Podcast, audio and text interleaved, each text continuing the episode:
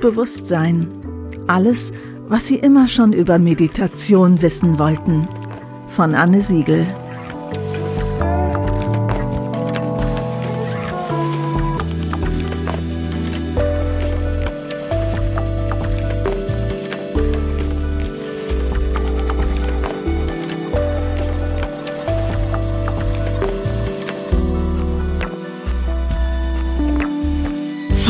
Feines Bewusstsein. Heute mit Jens Nörderhäuser.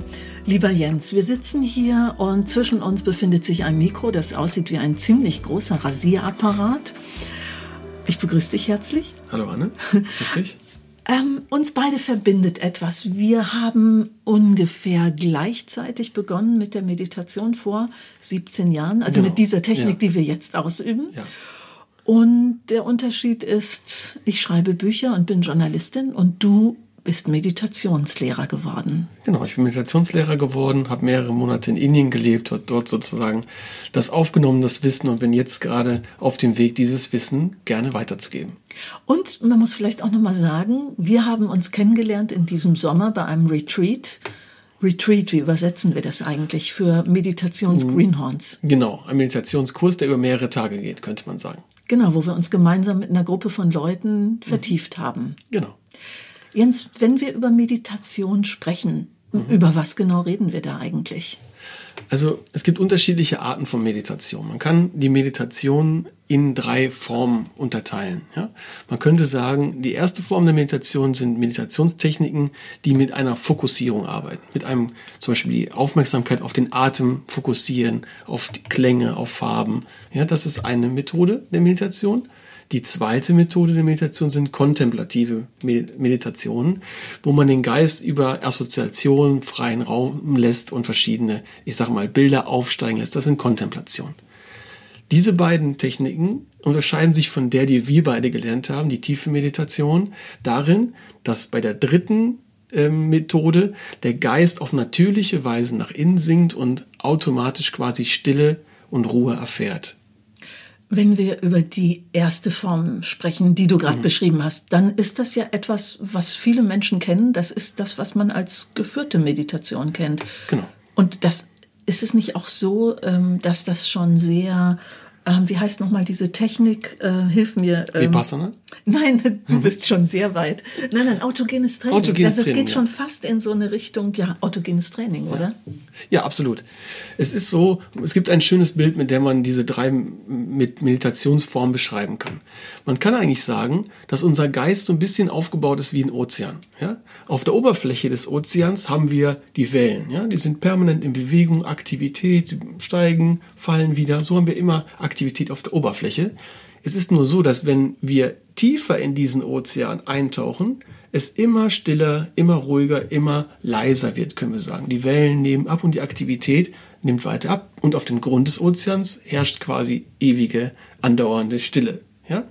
Wenn wir uns auf etwas konzentrieren, im autogenen Training, auf ein Wort, eine Form oder auf eine Wahrnehmung, ist es ungefähr so, als wenn jemand im Meer versuchen würde, auf einer Stelle zu schwimmen. Oh, wow, interessant. Okay. Ja, das ist Fokussierung, eine Fokussierungstechnik. Ja? Äh, Okay, also das ist ein super Bild, das du da hast. Also jemand kreiselt sozusagen und will immer an dieser einen Stelle bleiben. Genau. Das heißt aber doch im Umkehrschluss, der dreht sich auch sehr darum, dass er ja jetzt im Meer ist. Also das heißt, an Loslassen ist nicht wirklich zu denken. Nein. Es ist ja ein, wenn ich mich an etwas festhalten möchte oder wenn ich an einer Stelle schwimme, ist immer eine gewisse Aktivität erforderlich. Ja? Und die, es ist diese Aktivität, die eben verhindert, dass ich nach innen sinke in die Stille, die ich ja eigentlich erfahren möchte. Ja? Es ist eine Technik, die hat den Wert. Allerdings bewegt sie sich eher in den oberen Schichten der Effektivität oder des Geistes. Ja? Die zweite Technik der Kontemplation, die wir genannt haben, wäre ungefähr so, als wenn einer im Meer von einer Seite zur anderen schwimmt, vor und zurück und die verschiedenen Wellen erkundet, die es gibt. Ja? Erzähl noch mal, wie du die genannt hast, die Ja? zweite. Ist Kontemplation. Okay. Ja? Aber das, wo eigentlich das größte Vermögen an Ruhe und an Stille vorherrscht, ist auf dem Grund des Ozeans. Also benötigen wir eine Technik, die uns ermöglicht, dass wir automatisch nach innen zum Grund des Ozeans sinken, weil da haben wir das größte Potenzial, Stille und Ruhe zu erfahren. Jetzt muss ich natürlich noch mal die ersten beiden Techniken irgendwie ähm, verteidigen.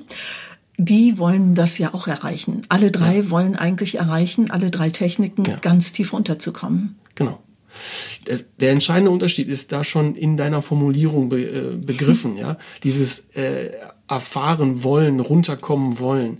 Wir können uns das folgendermaßen vorstellen. Stell dir vor, du hast einen Plastikball, ja, so wie die Kinder den gerne haben, und du hast ein Planschbecken oder ein Wasserbecken.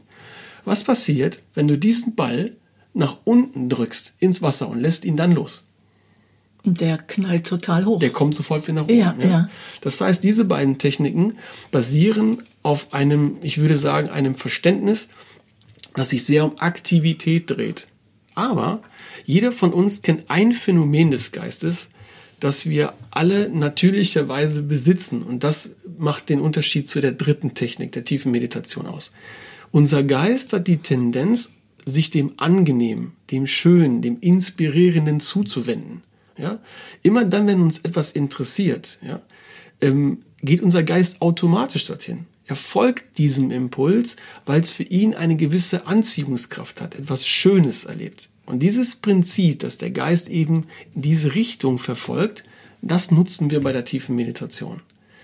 Die anderen Methoden, ich habe das ja auch bevor ich zu mhm. dieser Technik kam, äh, auch ausprobiert. Meine Erfahrung war, man saß auf einem sehr harten Holzbänkchen mhm. und ein strenger Lehrer sagte, denk nichts und der Geist fing an, ja. brrr, der ging total ab. Ja, ja. Absolut. Weil es ist die Natur des Geistes zu fließen. Ja? Also Gedanken sind die Natur des Geistes. Ja? Aber Gedanken sind in der Meditation überhaupt nicht das Problem. Ja? Meditation bedeutet nicht, dass wir keine Gedanken haben. Das Einzige, was, was wichtig ist, dass wir uns der Möglichkeit öffnen, dass wir erleben, wie der Geist auf natürliche Weise zu seinem Ursprung, nämlich in die Stille, sinkt und dadurch kommt die gedankliche Aktivität zur Ruhe. Wenn wir aktiv sind, wir können uns mal folgendermaßen vorstellen. Wenn wir uns eine spiegelglatte Oberfläche von dem Ozean vorstellen und plötzlich entstehen Wellen. Und diese Wellen wären in unserem Beispiel die Gedanken. Ich kann das Wasser nicht beruhigen, indem ich mit der Hand über die Wellen streiche, mhm. was eine Aktivität ist, weil dann erzeuge ich noch weitere Wellen. Mhm. Was ich machen muss, ist, ich muss quasi nach innen tauchen, in diesen Ozean der Stille und dadurch verringert sich die Aktivität und der Körper und der Geist erfährt tiefe Stille um, und Ruhe. Um in deinem Bild zu bleiben, bedeutet das, statt oben zu strampeln, loszulassen und bereit zu sein, runterzusinken. Ja. Oder wie es in einem meiner Meditationskurse ein Meditierender perfekt gesagt hat, ich kann nicht loslassen, lernen durch Festhalten. okay. Ja, also ich kann nicht aktiv sein auf dem Wasser und schwimmen und schwimmen und schwimmen und schwimmen und erwarten, dass ich in die Stille, in die Tiefe sinke. Das funktioniert nicht. Und selbst wenn ich tauchen würde, ist es ein aktiver Prozess. Und ich glaube, es ist wichtig und an der Zeit, dass man versteht, dass dieses Prinzip des Geistes, wieder erkannt wird und gelebt wird, dass Meditation so einfach ist, so leicht und so mühelos, dass wir diese Stille auf natürliche Weise erfahren können. Danke übrigens für, den Stich, für das Stichwort mühelos. Mühelos ist ja etwas, das unserer Gesellschaftsform ein bisschen fremd ist. Hm. Also selbst im Entspannen, ja, ich denke jetzt gerade an meinen Fitnessclub, äh, wie sich alle wahnsinnig anstrengen hm. dort, ja. Und das ist natürlich, das geht ja weiter. Das, also ein Thema unserer Tage ist zum Beispiel Achtsamkeit. Mhm. Ja, ich weiß nicht, wie du Achtsamkeit gegenüberstehst. Das interessiert mich an dieser Stelle gerade. Wie ja. würdest du das für dich definieren? Das also, ist ja so wahnsinnig hip auch gerade. Ja, also Achtsamkeit entsteht eben dadurch, dass ich bei mir bin. Mhm. Ja? Das heißt, wenn ich bei mir bin, in meiner Mitte, wie wir so schön sagen, die eben nur durch diese Tiefe entsteht. Ja, wir haben in unserer heutigen Zeit werden viele Dinge umgekehrt. Ich möchte mal ein einfaches Beispiel nehmen. Nehmen, bleiben wir kurz beim Sport. Ja. Mhm. Es gibt einen Unterschied zwischen Motivation und Inspiration. Motivation bedeutet, dass ich mich motiviere, nach vorne zu bringen, etwas Kontinuierliches zu tun. Das ist etwas, das mich antreibt, ja. Also das heißt, ich ja. übe. Genau, ich übe. Mhm, mhm, Inspiration, und wie das Wort schon sagt, in Spirit, mhm. also was von innen kommt, das trägt mich von innen heraus. Das heißt, derjenige, der Sport macht, weil er davon inspiriert ist, weil er diese Bewegung mag, weil er diese Aktivität mag, wird gerne zum Sport gehen. Er wird gerne diese Aktivität äh, nachgehen. Und genau das gleiche Prinzip wenden wir bei der Meditation an. Wenn ich bei mir bin, bin ich automatisch achtsam. Mhm. Wenn ich die Stille in meinem Geist auf natürliche Weise äh, kultiviere, bin ich automatisch im Hier und Jetzt. Es geht aber nicht umgekehrt. Okay, diese totale Stille oder das, was da passiert, wenn plötzlich Stille ist. Alle Handys sind aus. Mhm. Ich schalte sozusagen alles an Ablenkungen ab, was man so in unserer Welt erfährt, ja. egal ob, ob, Lockdown oder mhm. nicht. Man muss vielleicht noch mal sagen für alle, die das später hören, wir nehmen diese Episode hier im November 2020 auf. Da herrscht gerade Lockdown. Also das fällt uns wahnsinnig schwer und viele Menschen haben eigentlich Angst davor, was ist eigentlich dann, wenn ich die Ablenkungen ausschalte? Mhm. Also eigentlich kann man es vielleicht ein bisschen philosophisch sagen, wenn wir die Ablenkungen ausschalten oder weglegen, finden wir uns selbst. Aber kannst ja? du nachvollziehen, dass viele Menschen davor Angst haben oder erstmal zurück? Se selbstverständlich. Okay. Es hängt ja damit zusammen, dass alles das, wo wir das Gefühl haben, keine Kontrolle mehr zu haben, alles das, wo wir mal so vollkommen uns loslassen, auch einfach eine gewisse Unsicherheit mit sich bringt. Ne? Aber ich glaube schon, dass es, wenn jemand mal erfahren hat, wie schön es ist, wenn der Geist nach innen sinkt, ohne dass ich wirklich viel tue, sondern ich mich einfach dieser Möglichkeit eröffne, dann merkt man eigentlich, dass mit jedem mehr man nach innen geht, wie schön es ist, wie leicht es ist. Und wenn man dann nach der Meditation rauskommt, die Augen äh, aufmacht, wir haben ja auch gerade zusammen meditiert, die Augen aufmacht und man feststellt, wie, wie alles lebendiger erscheint. Ja? Wir müssen uns aber die Frage immer stellen, warum ist das so? Unser Leben, gerade das Leben des modernen Menschen, ist geprägt durch zwei Elemente. Wir haben das Element der Aktivität und wir haben das Element der Ruhe. Wenn diese beiden Elemente in einem harmonischen Verhältnis stehen, ist das Leben voller Freude und Erfüllung. Ja? Wenn du sagst, das Element der Ruhe, heißt das, das betrifft auch die, die gar nicht meditieren, sondern nachts schlafen. Genau. Mhm. Jede Form von Ruhe. Es gibt aber einen Unterschied in der Ruhe, ja. Aber wenn wir kurz bei Ruhe und Aktivität bleiben. Der moderne Mensch kennt eigentlich nur Aktivität, ja. Das heißt, wir stehen morgens auf, nehmen das Handy in die Hand, Instagram wird gecheckt, Facebook, Twitter und die ganzen Sachen werden geprüft und äh, angeschaut. Danach gehen wir zur Arbeit, wir haben soziale Beziehungen, wir haben Hobbys, wir haben Kinder, wir haben Haustiere und so weiter. Und dieser Zustand, den wir als Wachbewusstsein bezeichnen, ist ein Zustand, der geprägt ist mit sehr viel, sehr viel Energie und sehr viel Aktivität. Wenn wir uns dann ins Bett legen und schlafen, ist es immer noch so, dass wir haben Gedanken von der Arbeit, vielleicht der Termin, der morgen ansteht oder irgendwelche anderen Sachen oder vielleicht eine gewisse Frustration, die Beziehung, ja, die wir so pflegen, ist auch ein Zustand der Aktivität. Die Neurowissenschaft hat festgestellt, dass das Gehirn nahezu gleich aktiviert wird im Traumzustand wie im Wachbewusstsein. Okay. Wir kennen das, wenn okay. wir aufwachen und sehr lebendig geträumt haben, fühlen wir uns auch manchmal ein bisschen gerädert, ein bisschen schlaff, ja? Und der einzige Zustand, der einzige Bewusstseinszustand neben Wachen und Träumen, in dem wir wirklich Ruhe erfahren, ist der Tiefschlaf. Ja? Und da wir in einer Zeit leben, die durch Technisierung, Digitalisierung, haben viele Menschen Schlafstörungen, ist das Fenster an Ruhe, das wir haben, relativ gering. Stimmt, übrigens total interessant. Das kannst du nicht wissen, weil du kennst mein neues Buch oder aktuelles mhm. Buch nicht, wo die wilden Frauen wohnen. Zehn starke Isländerinnen in Island, die ihre Gesellschaft äh, geformt haben. Da ist eine Schlafforscherin dabei. Ja. Und also, das fand ich wahnsinnig spannend, was ich da über die Schlafphasen gelernt mhm. habe eine der größten Überraschungen, neben übrigens der, dass wir unser Schlafverhalten biologisch von den Vätern erben, aber eine der größten Überraschungen für mich war, wie kurz diese Tiefschlafphase ja. Ja. überhaupt ist. Das ist ja sehr wenig. Sehr, sehr wenig, ja. Okay, kommen wir nochmal zurück zu diesem, diesen, auch diesen drei verschiedenen mhm. Meditationsformen, weil es soll ja, geht ja hier um Meditation. Wir alle wünschen uns das ja, diese komplette Tiefe. Ja ich hab, muss vielleicht noch mal dazu sagen, also ich habe vor 17 Jahren mit dieser Technik begonnen, aber ich habe eine ganz lange Geschichte schon, was die Meditation anging. Ich habe mit zwölf angefangen zu meditieren. Mhm, wow. ich, ich hatte einen spirituellen Judo-Lehrer und der hat uns als Kindern schon Zen beigebracht. Ja, ja ich fand das trotzdem immer etwas anstrengend und ich habe ganz viel experimentiert als hm. Studentin, also was man so äh, gemacht hat, New Age von ja, vorne ja, bis ja, hinten und bin zwei Tage älter als du, deshalb wahrscheinlich noch mal mhm. etwas Zeit versetzt. Ich hatte, bevor ich diese Technik erlernt habe, die ich jetzt so lange schon praktiziere, einmal Transzendenz erlebt Und das war bei zwei Physikstudenten, die einen, ähm, ja, so einen Isolationstank in ihrer Küche gebaut hatten. Ja. Das war eine mhm. sehr abgefahrene Erfahrung übrigens. Äh, da legte man sich nackt rein und dann du wirst abgeschirmt von allen Sinnen. Ich glaube, Timothy Leary hat das mal ursprünglich erfunden, das Teil. Und ich kam in tiefe Transzendenz. Und mhm. ich war in so tiefer Transzendenz, dass ich ganz vergessen hatte, die haben ja, also irgendwann machten die, machten die den Deckel wieder auf, weil alle klopfen so nach 20 Minuten. Ich lag da anderthalb Stunden drin. Ja. Und ich wusste nicht, war das eine Minute oder, mhm. weiß ich nicht, eine Woche, die ich da drin, also es war irre. Ich habe ja. Zeit und Raum komplett verloren. Ja. Und man sinkt dort so ein, also man ist, da ist ganz viel Salz drin und beheiztes Wasser. Und ich war wirklich so weg, äh, dass ich vergessen hatte, die haben also mich da rausgeholt und ich weiß noch, also ich war 24 oder so und sagte so, oh, ich will hier nicht raus. Und der Typ Urmel, ein ganz süßer Mensch, der sagte, alles, was du gesehen hast, ist sowieso in mir. genau.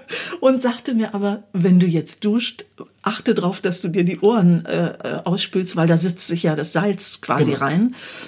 Ich war so bräsig, um es mal wirklich deutlich zu sagen. Ich hatte das total vergessen.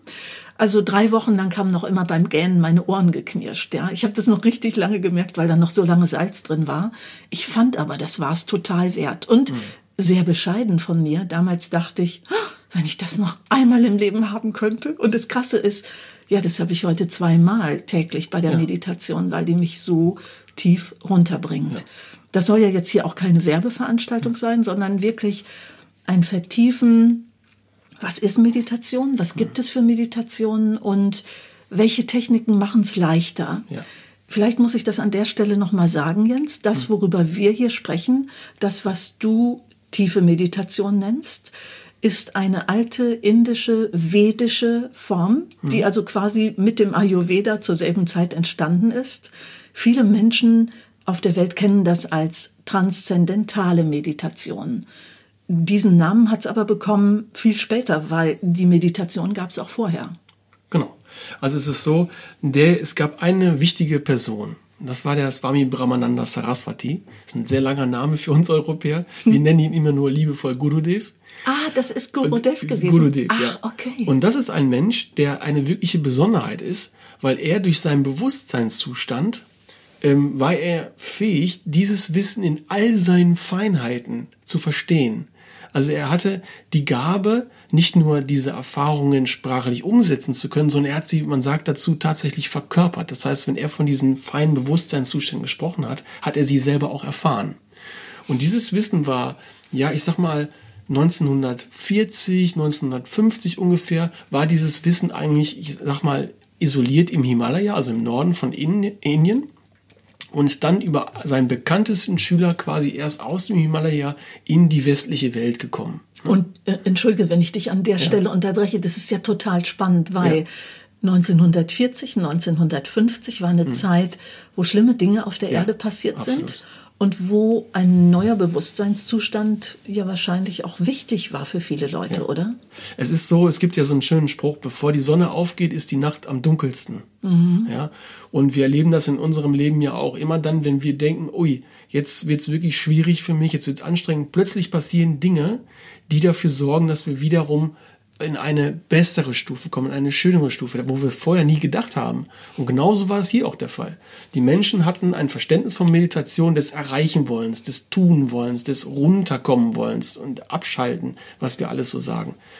Und der Guru Dev oder der Swami Brahmananda, der hat eigentlich gesagt, nein, diese Transzendenz, die du mit deinem Tank erfahren hast, ist ein natürlicher Zustand. Wir können wow. sogar so weit gehen, dass wir sagen, es ist unser Naturzustand. Und dieser Prozess des Transzendierens ist ein ganz natürlicher Prozess, der aber bei uns in unserem Leben durch Stresse, die wir ansammeln, verhindert wird. Und die Technik der tiefen Meditation, was ja auch eine transzendentale Meditation ist, auf den Begriff kommen wir vielleicht gleich nochmal zu sprechen, sorgt eben dafür, dass der Geist diese natürliche Tendenz, nämlich seinen Ursprung, seine, seinen natürlichen Zustand zu erfahren, wieder aufnimmt. Das ist ein ganz natürlicher Vorgang. Das ist total interessant, dass du das sagst. Ich kann mich gut daran erinnern, äh, als Kind, ich glaube, ich war als Kind sehr nah bei mir. Also ich bin mhm. auf einem Bauernhof aufgewachsen. Ich war wahnsinnig viel in der Natur. Ich hatte aber ganz oft so diese klassischen Momente auf dem Bett liegen, in den Himmel gucken ja. oder auf der Wiese liegen, in den Himmel gucken. Und es gab immer diesen einen Moment, wo man ja wie die Brennschärfe der Augen so verschiebt, wo mhm. man fast so wie kleine Moleküle sieht, die vor mhm. der Linse tanzen. Und ich weiß, dass ich als Kind mir immer überlegt habe, was muss ich tun, um in diesen Zustand zu kommen, weil ich den toll ja, fand. Ja.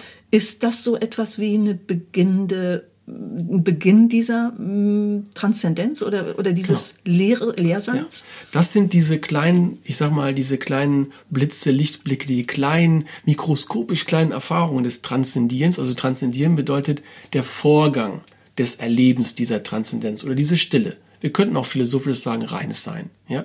Kinder erleben das relativ häufig noch. Warum? Weil die Kinder haben noch einen nahen Kontakt zu diesem Urzustand. Ja, die sind noch nicht, ich sag mal so, vorbelagert mit Stress, mit Erwartungen, mit Aufgaben, die sie erfüllen müssen. Aber das Schöne ist ja, dein Nervensystem, mein Nervensystem und das Nervensystem von allen, die jetzt zuhören, ist das gleiche strukturell. Okay. Und dieses Nervensystem hat eben die besondere Fähigkeit, diesen Bewusstseinszustand, ein sehr feiner Bewusstseinszustand zu erfahren. Das Einzige, was notwendig ist, ist eine Technik, die sehr einfach ist, die erlaubt, dass der Geist nach innen sinkt. Und dieses Wissen hat quasi Gurudev über seinen bekanntesten Schüler ähm, an uns weitergegeben.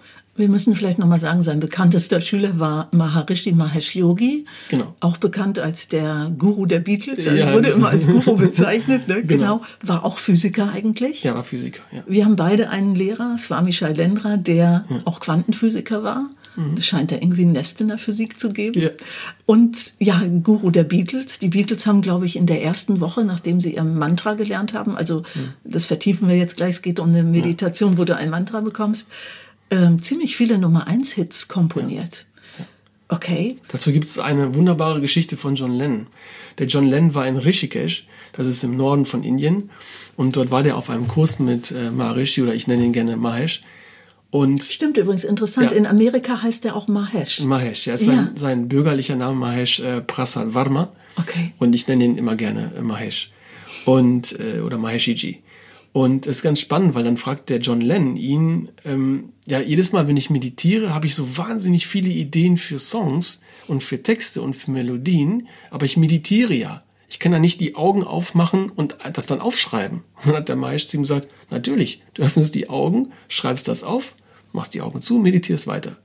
Und das zeigt doch schon wieder, wie leicht wir es mit der Meditation nehmen. Es ist überhaupt keine Anstrengung notwendig, sondern einfach nur das, das sich öffnen dieser Möglichkeit. Ne? Danke für diese Geschichte. Ich bin tatsächlich in einer Gruppenmeditation ganz oft, naja, ein bisschen veräppelt worden. Mhm. Ich kann, glaube ich, für mich sagen, ich würde definitiv keine Bücher schreiben, wenn ich nicht diese Praxis hätte, hm. die mich extrem zu mir gebracht hat. Also nicht, dass ich vorher mich als unbewussten Menschen ähm, gesehen hätte, aber ähm, so dieser Zirkus drumherum, der fiel komplett weg. Also ich war mir auch so ausgeliefert, dass klar war, also schreib mal, ja, weil das ja. ist das, was du am besten kannst, würde ich mal fast behaupten. Ist nicht eitel gemeint übrigens. Äh, und tatsächlich in dieser Gruppenmeditation, ich sagte dann immer mal, wenn neue eingeführt wurden, äh, ja, aber ich schreibe dann auch immer, also in meinen Romanen, alle Figuren sind mir in meiner Meditation gekommen.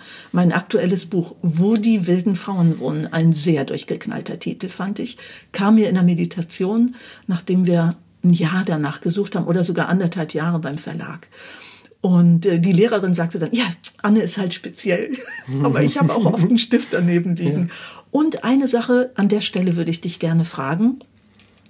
Wir sprechen über eine Form von Meditation, wo du morgens 20 Minuten meditierst und abends. Also das ja. heißt, den Stress, den du so mitnimmst, baust du morgens schon mal ab und abends hast du auch nochmal den ganzen Stress, den du abbaust. Bei mir ist was Verrücktes passiert.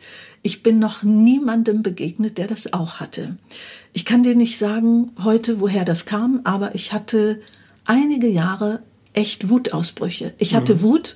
Es gab in meinem Elternhaus keinen Anlass dafür. Also ich bin von liebenden Menschen aufgezogen worden. Ich hatte oder auch zu der Zeit oder bin ein liebender Mensch. Ich also habe tolle Freunde, schöne Familie. Aber ich hatte Wut. Und ich hatte meinen letzten großen Wutanfall ausgerechnet bei meiner Einführung in die Meditation. Also ich habe Bettina, meine Lehrerin, so derbe beschimpft, so nach dem Motto, was? Für so ein Mantra soll ich auch noch Geld zahlen? Es war ganz, ganz schlimm. Die so als guter, pragmatischer Ruri so, ja, mach mal, hat mir es gegeben. Und dann war ich wirklich gleich so tief weg. Da muss es Sturm geklingelt haben an der Tür. Ich habe nichts mehr mitgekriegt. Ich weiß nicht, ob es sowas gibt, ob die Wut aus dem alten Leben war. Also diese Wutanfälle, also diese Wut, die ich hatte, die ist seitdem komplett weg. Ja. Und was für mich auch so irre war, ich hatte mit einmal eine Energie zusätzlich. Ja. Die ich vorher nicht hatte. Und Menschen, die mich kennen, würden sagen, oh mein Gott, geht in Deckung, die hat ja so schon viel Energie. Aber ich hatte so eine, ne, so eine innere Kraft, die Ja. noch viel feiner. Wie kann das sein? Es ist ähm, spannend, dass du das sagst. Es gibt so ein paar Phänomene, die die Meditierenden beschreiben. Und zwar, dass zum Beispiel gewisse, ich sag mal, Bedürfnisse, Gelüste einfach verschwinden. Dass der zum Beispiel das Rauchen, dass die Leute einfach aufhören zu rauchen. Und ich habe eine Dame mal gehabt, die habe ich eingeführt, die hatte Heißhungerattacken. Oh. Da hat die irgendwie den Kurs gemacht, der geht übrigens vier Tage. Und an Tag drei sagt sie, ich habe keine Heißhungerattacken mehr. Wie kann das denn sein? Und die Erklärung ist relativ simpel.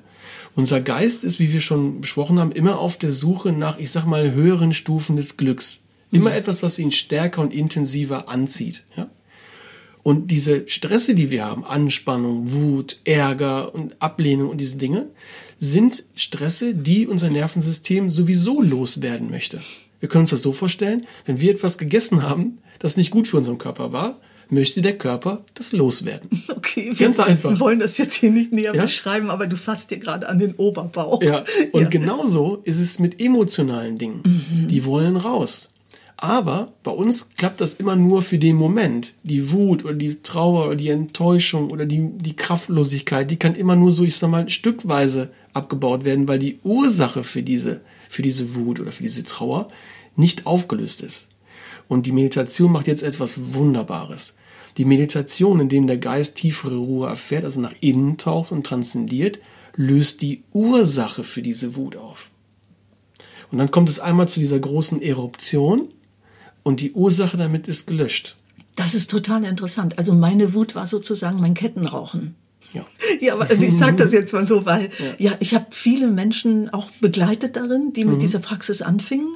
Und das war irre. Also ich weiß auch noch früher Retreats, die ersten Retreats vor, weiß ich nicht, 15 Jahren oder so, dass Leute sagten, wir gehen mal raus zum Rauchen und alle kicherten schon und sagten, ja, mach mal, äh, das dauert nicht lange, dann hört ihr auf damit. Und die alle rauchen nicht mehr. Ja. Übrigens, wo ich gerade über meine ersten Retreats spreche, so ein Podcast dient ja auch dazu, ja, dass wir niemandem wirklich verpflichtet sind, außer dass wir sagen, wir möchten über eine Geschichte reden. Für mich war das total spannend äh, und ich will hier gar keine Menschen persönlich outen, aber mein erstes Retreat machte ich die Tür auf und war da schon und bin tatsächlich durch eine Kabarettfreundin daran gekommen.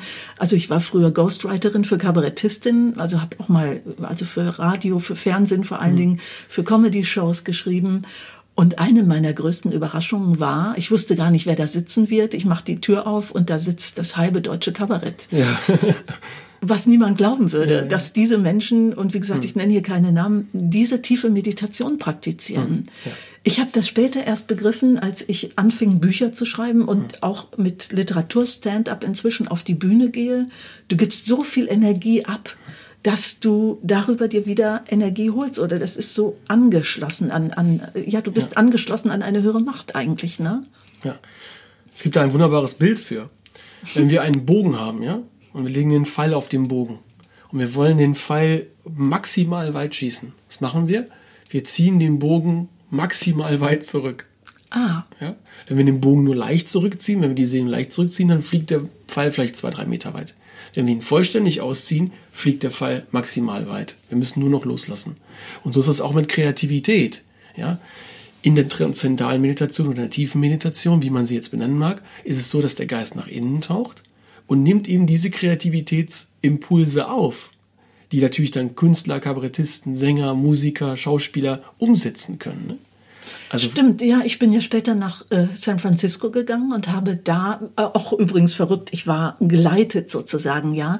Ich bin da auch in so eine Gruppe hineingeraten. Übrigens, da waren die Leute, die vor über 40 Jahren mhm. ähm, in Rishikesh waren, die damals mit Donovan und den Beatles und Maya Farrow und so da saßen, fand ich irre. Und das, da waren so viele Kreative auch darunter. Ja. Die Frage ist, war ich vorher schon kreativ und suche ich mir da etwas oder wird das ausgelöst. Nee, wenn ich kreativ bin, mache ich auch gerne mal so Experimente und will meinen Geist erweitern. Genau, oder? es wird einfach verstärkt. Ne? Mhm. Man kann sich so vorstellen, wenn wir transzendieren, also wenn der Geist feinere Ebenen eines Gedankens erfährt, dann ist es so, wir haben einen bewussten Teil des Geistes und einen unbewussten Teil des Geistes. Und die Meditation dehnt den bewussten Teil des Geistes aus. Das heißt, ich komme an Potenziale ran, an Gedanken ran, an Ideen ran, die halt in der Meditation wie ein Impuls im Bewusstsein wirken. Ja, ich muss die nur noch aufgreifen. Das ist ganz einfach. Ist auch interessant. Also wir haben abgemacht, dass wir jede Folge so ungefähr eine halbe Stunde machen. Die hier wird ein bisschen länger, weil ich glaube, so als Basics ist es interessant und wichtig, doch nochmal mhm. ein paar Dinge zu begreifen, nicht eine Woche warten zu müssen auf die mhm. nächste Folge. Es wäre ja gemein. Ein Phänomen, das du mir vielleicht auch erklären kannst, Jens, ich hatte anfangs, ich fand das ganz toll, ich habe die Technik sehr schnell begriffen. Du hast gerade schon gesagt, hm. man hat vier Tage, wo man eingeführt wird. Ja. Manchmal, wenn Leute fragen, äh, wie kann ich das denn lernen und so, dann sage ich immer, ja, man lernt wahnsinnig schnell da reinzukommen, aber man muss gut lernen, da wieder rauszukommen. Das finde ja. ich zum Beispiel. Und ähm, ich habe damals, als ich, also ich habe übrigens nach dem Tod meines Vaters damit begonnen, als hm. es mir nicht gut ging. Und ich war in einer Einführungsgruppe, wo alle anderen irgendwelche körperlichen Sachen hatten. Also äh, da war zum Beispiel ein Steuerberater, der sollte eingeliefert werden in die Klinik mit Bluthochdruck. Da hat sich der Hochdruck auch schon beim zweiten Abend irgendwie verändert. Und ich habe dann immer so flapsig gesagt, boah, das ist das Tollste, was ich je gemacht habe. Aber ich fall sowieso bald tot um, weil ich hatte die ersten drei Wochen ein solches Herzrasen. Hm. Das ist ganz ehrlich, ich bin überhaupt kein Angstmensch und ich habe das ja auch zur Entspannung gelernt. Aber da habe ich manchmal gedacht, okay, was das jetzt wert, gleich tot umzufallen. Und das hat mich wirklich bestürzt. Ich habe dann meine Lehrerin angerufen, die auch sagte, nee, nee, das ist der ganze Stress, den dein Körper gespeichert hat, der raus will. Mhm ich habe wirklich schon viele Leute in der Zeit, also oder wir unterhalten uns darüber oder habe andere begleitet. Es gab nur einen Menschen aus meinem Umfeld, die das auch hatte. Das ist eine Freundin, die Krebsärztin ist und die zu mir gesagt hat, boah, Anne, weißt du nicht irgendeine Methode? Ich muss jeden Tag so vielen Menschen sagen, dass sie Krebs haben. Das macht mich fertig. Ja. Und die hatte das auch, dass sie erst mal ein paar Wochen dieses Herzrasen hatte. Jens, was macht unser Körper da? Was findet da eigentlich statt? Und war meine Angst legitim? Also, man muss wirklich verstehen, dass alles, was in unserem Geist sich befindet, jeder Gedanke, jeder Wunsch, jedes Bedürfnis, hat eine Rückkopplung im Körper. Ja? Stellen wir uns vor, wir haben ganz viele Termine und müssen viel machen. Und wir laufen ganz kurzbeinig, laufen durch die Stadt, dann ziehen wir automatisch die Schultern hoch, weil wir so schnell sind. Ja? Weil uns sitzt die Angst im Nacken, diese ganzen Sprüche. Ja? Und wenn wir eben meditieren, passiert Folgendes. Der Körper bekommt doppelt so viel Ruhe, wie der Tiefschlaf uns ermöglichen kann. Das muss man sich mal vorstellen. Generell? Generell, ja. Wow. Es gab Messungen, die haben festgestellt, dass man nach acht Minuten, ähm, also wer kurz die Meditation TM hat, nach acht Minuten, ungefähr acht bis zehn Minuten TM, hat man doppelt so viel Ruhe, wie der Tiefschlaf ermöglichen kann. Das muss man sich mal vorstellen. Und diese tiefe Ruhe erlaubt jetzt, diesen ganz, ganz langen Zettel, den unser Nervensystem hat, abzuarbeiten. Und das drückt sich halt dann unterschiedlich mit Symptomen aus. Wir nennen das Stresslösung. Ja? In deinem Fall war es Herzrasen. Ja? Der andere wird unwahrscheinlich müde. In meiner Einführung war es so, ich habe, ich kann vielleicht zu mir sagen, ich habe damals molekulare Biologie studiert und da gab es ein äh, einschneidendes Erlebnis. Da saß ich, weiß ich noch ganz genau, in einer Physikvorlesung, habe relativ wenig verstanden, weil der Prof einfach sehr, sehr weit schon fortgeschritten war. Und vor mir saß ein, eine Kommilitonin, die hat den Kopf auf den Tisch gehabt und hat geweint und hat die ganze Zeit nur gesagt, ich kann nicht mehr, ich kann nicht mehr, ich kann nicht mehr. Und dann habe ich dann gesagt, das ist unglaublich, was du hier als Student eigentlich machst. Ja, und so ein Druck und du denkst, du wachst auf und denkst an die Uni, du wachst auf und denkst an Professoren, an Vorlesungen, Tutorium und Klausuren und all die ganzen Sachen. Und dann saß ich in der Bibliothek und hatte den Gedanken, ich möchte einmal nicht denken. einmal nicht an Klausuren und Professoren denken. Ja? Das ist übrigens das, etwas, was viele Menschen auf dieser ja. Welt sicher mit dir teilen. Ja. Absolut. Und dann habe ich diese Technik gelernt, Und bei mir war diese Form nicht Herzrasen, sondern ich wurde unwahrscheinlich müde. Damals war ich 25, schon ein bisschen, ein bisschen was her.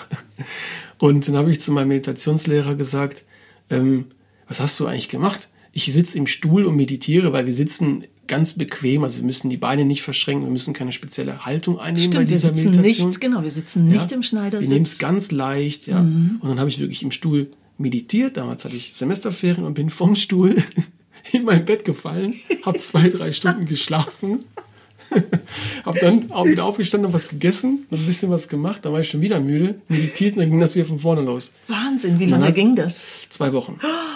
Wow. Und dann hat aber mein Lehrer etwas gesagt, was sehr, sehr, sehr äh, schön war. Er hat gesagt, kannst du mal sehen, wie du mit deinen jungen Jahren schon Stresse aufgenommen hast.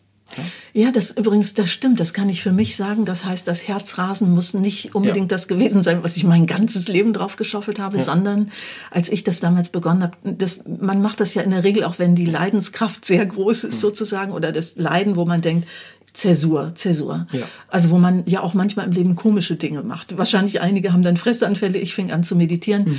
und ich habe tatsächlich, also ich habe meinen Vater beim Sterben halb begleitet, diese ganze, also diese Form, bevor er gestorben ist. Und ich war parallel in einer wahnsinnig anstrengenden Fernsehredaktion, Mhm. wo man auch unter extremem Stress arbeitet, wo du ja, wenn du so einen Fernsehbeitrag machst, ja manchmal fünf Tage durcharbeitest. Ich habe immer Nachtschnitte gemacht bis halb vier morgens. War sie übrigens sehr stolz darauf, wenig zu schlafen. Das hat sich zum Glück inzwischen geändert. Ich kann gut mit wenig Schlaf auskommen, aber ich hole den sehr nach und ich schlafe viel ruhiger. Ich habe damals mit den Zähnen geknirscht und das war zum Beispiel auch weg mit der Meditation. Dafür hat sich schon allein gelohnt. Ich meine, wir müssen uns sagen, die, die, wenn wir Stress, wenn wir über Stress reden, es gibt so drei Dinge, die die Meditation, die wir beide machen, eigentlich ausmacht. So drei Dinge. Das erste ist Stresslösung, wie wir als erstes nennen. Das zweite ist innere Stabilität oder innere Halt. Und das dritte ist einfach ein erfolgreicheres und erfüllteres Leben. Aber wenn wir uns auf den Stress mal konzentrieren. Wir wissen heute, dass ein Großteil der Erkrankungen stressbedingt sind oder mit Stress eng im Zusammenhang stehen. Schlafstörungen, Nervosität, Angstzustände, dauernde Müdigkeit, chronisches Erschöpfungssyndrom. Dann haben wir noch äh, Herzinfarkt, Schlaganfälle. All diese Dinge sind alle mit Stress äh, stehen in Verbindung. Ja. Danke, dass du nochmal übrigens dieses dritte angesprochen hast. Äh, Was, wie hast du gerade gesagt? Ein erfolgreiches, erfülltes Leben. Erfüllteres und erfolgreicheres Leben. Das möchte ich nochmal mit dir kurz untersuchen. Und dann würde ich vorschlagen, haben wir heute Folge 1 beendet und bei der Folge 2 miteinander geht's dann ums Mantra. Das fände ich nämlich spannend. gerne. Das, was du gerade sagst, Jens, das klingt für mich sehr nach dem Slogan. Ähm, ich habe mit Coaching auch zu tun gehabt, das ist eigentlich das Heilsversprechen unserer modernen Welt. Hm, mach das und das und dann wirst du ein erfolgreiches, erfülltes Leben haben. Das würde ich gerne mit dir nochmal kurz auflösen, weil das, glaube ich, manchen Menschen einen totalen Druck macht. Und die Frage ist, was ist denn ein erfolgreiches und erfülltes Leben? Und ich sage das übrigens auch aus so einer Sicht heraus, ich kenne eine Menge Leute, die diese Form der Meditation praktizieren. Und ich glaube, sagen zu können, weil man so auf sich selbst zurückgeworfen wird und so fokussiert ist und konzentriert, die sind, glaube ich, wirklich alle sehr erfolgreich. Aber die hatten das nicht im Plan. Nein. Also das war nicht der Ansatz. Also, ne? Und, und ich möchte das gerne, dass wir das nochmal ein bisschen ja, unterscheiden von diesen modernen Heilsversprechen, dass es nicht Ja. so eine Chaka-Nummer kriegt. Ja, weißt du, wie ich meine, ne? Aber wenn wir die beiden Wörter nehmen, erfolgreich und erfüllt. Mhm. Erfolgreich bedeutet nichts anderes, als dass das erfolgt, was ich mir wünsche. Oh, wow, okay. Ja, ich sah ja natürlich schon den Jaguar vor mir. Ja, das, ja gut, wenn, wenn dich das dann erfüllt, ist, ist das auch schön. Aber erfolgreich sein heißt, das Erfolg, was ich mir wünsche. Wir müssen uns folgendermaßen vorstellen, wenn wir meditieren und der Körper und der Geist tiefe Ruhe erfährt. Also wir reden wirklich von einer Ruhe, die wir so im Alltag nicht kennen. Es ist nicht nur einfach Augen zumachen und hinlegen, das ist auch schön. Aber diese Ruhe, von der wir hier sprechen, ist was ganz Besonderes. Ja? Und diese Ruhe wiederum, wenn sie in unseren aktiven Geist einfließt, sorgt dafür, dass unser Denken zum Beispiel unwahrscheinlich klar wird. Unwahrscheinlich effektiv und es quasi von selbst läuft. Das ist ja das Besondere daran. Das heißt, der Kontakt mit dieser Transzendenz, der Kontakt mit dieser Stille sorgt automatisch dafür, dass unsere Handlung effektiver wird. Wenn sie effektiver wird, erfolgt das, was wir möchten. Wir stellen plötzlich fest, dass wir unsere Beziehungen verbessern. Ja, wir stellen fest, dass wir plötzlich in Prozesse reinkommen. Ich bin übrigens ein wahnsinnig gutes Laborbeispiel ja. dafür. Also ähm, tatsächlich, es gibt übrigens eine Freundin von mir, die sagte, wie toll, jetzt dachte ich, äh, wie, jetzt, also mit einmal verändert, sie stand kurz vor der Scheidung und sagte dann, wie, jetzt meditiere ich und mein Mann verändert sich, das ist ja wohl das allerletzte. Und mhm. ich komme deshalb auf mich als Laborbeispiel hier gerade, was sehr gewöhnungsbedürftig war für mich, war, dass ich ich sage es jetzt mal einfach deutlich, nicht mehr mit Arschlöchern gearbeitet habe. Also ich habe wirklich mich zum Beispiel von jemandem, mit dem ich im Fernsehbereich gearbeitet habe, ich will nicht sagen, was der für mich gemacht hat, dann wäre es gleich mhm. herauszufinden, der sozusagen ein Gewerk war bei meiner Fernseharbeit. Ich konnte mit dem nicht mehr arbeiten. Mhm. Und ich habe plötzlich gemerkt, das hat meinen Produkten echt gut getan. Mhm. Wahrscheinlich, weil ich zu mir gefunden habe. Genau. Auch das klingt jetzt auch ja. sehr platt. Okay, und was du sagst, ja, das, was ich unter Erfolg verstehe. Genau. Also, dass wir uns zugestehen, dass wir uns was wünschen dürfen, letztlich ja auch. Natürlich. Okay. Und man kann es ja eigentlich auch so sagen. Nehmen wir zum Beispiel die Musik. Mhm. Ja, es gibt Menschen, die spielen ein Instrument oder die singen oder die hören gerne Musik. Aber wenn wir ein Instrument spielen, wenn wir so richtig im Flow sind, wenn wir in der Musik aufgehen, dann hat das Spiel eine Leichtigkeit, eine Brillanz, eine Schönheit. Ja? Und gleichzeitig erfreuen wir uns an dieser Aktivität. Wir können gar nicht mehr aufhören zu spielen. Wir pfeifen die Melodie, wir sind mitten im Groove. Ja? Und das ist diese Kombination. Erfolgreich und erfüllt zugleich. Ja? ja also eine Tätigkeit auszuüben, in ja. der ich im Flow sein darf. Ja, und mhm. genau, und diese, dieser Flow ist etwas, das von innen heraus entsteht. Und das ist eben das Besondere.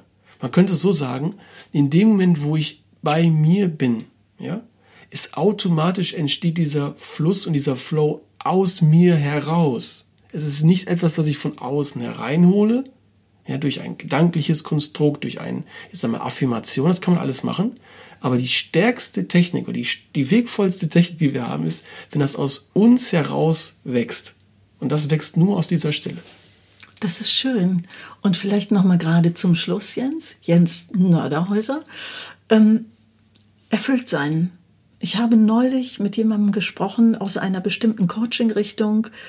Da hieß es, dieses Erfülltsein, du kannst das eigentlich dir mental vornehmen. Mhm. Kannst du? Welches Erfülltsein meinst du? Ich Mich mein, hat das nicht ich mein, überzeugt. Ich meine, Erfüllung bedeutet nichts weiter als die Tiefe wahrnehmen. Mhm. Also als Beispiel, nehmen wir das, es gibt so den Trend, für alles dankbar zu sein. Mhm. Ja, man setzt sich morgens hin und schreibt ein Dankbarkeitstagebuch. Stimmt, so. das ist super hip gerade. Aber stell dir Folgendes vor. Wir sind wieder beim Anfang mit dem Ozean. Dieses, ich nehme mir vor, jetzt dankbar zu sein. Ich setze mich jetzt an einen Tisch und sage, heute bin ich dankbar um 16.50 Uhr. Ja? Dann tauche ich ein wenig in diesen Ozean ein. Aber es geht doch darum, dass diese Dankbarkeit aus mir in meinem Herzen wächst. Hm. Ja? Und Erfüllung bedeutet, dass ich nichts vermisse oder nichts Zusätzliches möchte. Ja? Das kann ich zwar versuchen, mir mental reinzuholen, indem ich sage, ach, ich habe doch alles, ich habe doch einen Beruf, ich bin doch gesund, ich habe doch eine Beziehung. Aber letzten Endes, die, die Qualität besteht darin, dass wenn ich bei mir bin, habe ich alles, was es notwendig ist. Danke, ja? dass du es nochmal so sagst. Das, danke, ja, super. Hey, Dankbarkeit für Anfänger mit Anne Siegel. Ja. Was, was ich gut finde daran ist, dass du das abholst von diesem, wir setzen das drauf. Mhm. Also wir schreiben ein Dankbarkeitstagebuch und dann wirst, wird das schon dazu führen. Ja. Und das war das, was ich eben sagte. Also das war eine Coaching-Richtung, die ich gar nicht jetzt auch benennen will, aber da ging es darum, du wirst schon erfüllt sein. Und dann da kam nämlich auch dazu, das war immer von außen aufgesetzt und mhm. es kam dazu, Gefühle machst du dir selbst. Ja. Und es endet genau da, nehmen wir beim Sport. Es gibt Menschen, die sagen dann, oh, ich muss ja zum Sport gehen, weil es gesund ist. Ich muss zum Sport gehen, weil ich zu dick bin. Ich muss zum Sport gehen, um Muskeln zu haben und so weiter. Ja. Aber man wird feststellen, der Widerstand sonntags morgens, wenn es regnet und kalt ist, rauszugehen, der wird sehr groß. Ja, dann, ach, die Schuhe sind nicht äh, gewaschen oder nee, ich gehe morgen, dann regnet es nicht. Das ist alles nur Ausdruck dafür, dass es etwas von außen aufgesetzt ist. Drei Kilo später ja, fällt mir auf, dass genau. ich immer noch nicht im genau. Sportstudio genau. war. Ja. Wenn ich aber von innen her getragen werde und sage, wow, in dieser Aktivität spüre ich das, wie schön es ist, wie gut es mir tut, dann hat es eine ganz andere Qualität. Ja. Super. Ich habe mich ja Jahre gegens Joggen übrigens gewehrt. Hm. Ich fand das ganz schlimm. Mein Ex-Freund hat mich damit schikaniert, dass er sich Gelenkgewichte angezogen hat und ganz viele Bücher in den Rucksack packte und immer noch schneller war als ich. Es war so brutal. Und ich habe dann irgendwann diesen Moment gehabt, deshalb ist es eine schöne Analogie, dass ich mit einmal nicht dieses, oh, bis zu diesem Baum schaffe ich es noch, sondern merkte, oh, ich will diesen Zustand haben, weil der so schön ist. Ja. Interessant. Und das vielleicht abschließend nochmal zu sagen, ist ein schönes, äh, schönes Beispiel. Die deutsche Sprache ist ja unwahrscheinlich schön und präzise. Wenn wir mal über den Satz nachdenken, ich bin wunschlos glücklich. ja, ich bin wunschlos glücklich. Das heißt, es gibt nichts, was man dazu tun kann, wegnehmen kann. Aber dieses, diese Form von Erfüllung, diese innere Halt, dieser innere Frieden, den finde ich bei mir, in mir und nicht im Außen. Super. Besser könnte man eine erste Episode mit dir hier nicht abschließen. Jens Naderhäuser, vielen Dank. Danke. Wir machen in der nächsten Episode weiter mit dem Mantra. Bestimmt geht es da auch nochmal wieder ums Glücklichsein. Ich bin Anne Siegel. Viele kennen mich aus dem Radio oder durch meine Bücher. Hier geht es um feines Bewusstsein, Meditation. Je tiefer, desto besser, Jens? Je feiner, desto, okay. schön, je feiner, desto schöner. Danke. Tschüss. Tschüss.